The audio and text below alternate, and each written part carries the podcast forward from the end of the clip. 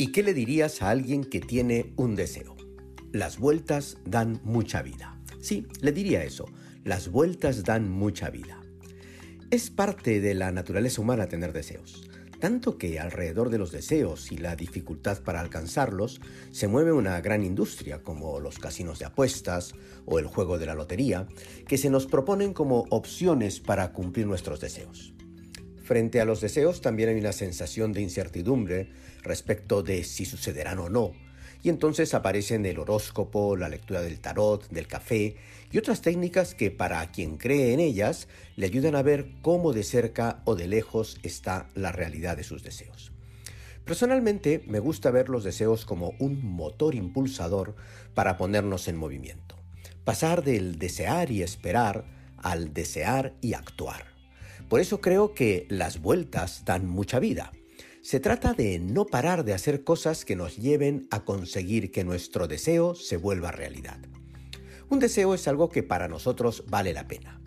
El psicólogo Stephen Reis los clasifica en 16 tipos de deseos básicos que comprenden tanto deseos como necesidades. Sin atreverme a contradecirlo, prefiero pensar en tres tipos de deseos desde la perspectiva del impacto que nos genera. Y estos son los deseos emocionales, aquellos que nos enriquecen o nos tranquilizan desde el punto de vista anímico, por ejemplo, el ser amado por la persona a la que amamos. Los deseos personales, aquellos que contribuyen a nuestra realización personal, como por ejemplo concebir un hijo o alcanzar un logro personal como una profesión o un ascenso.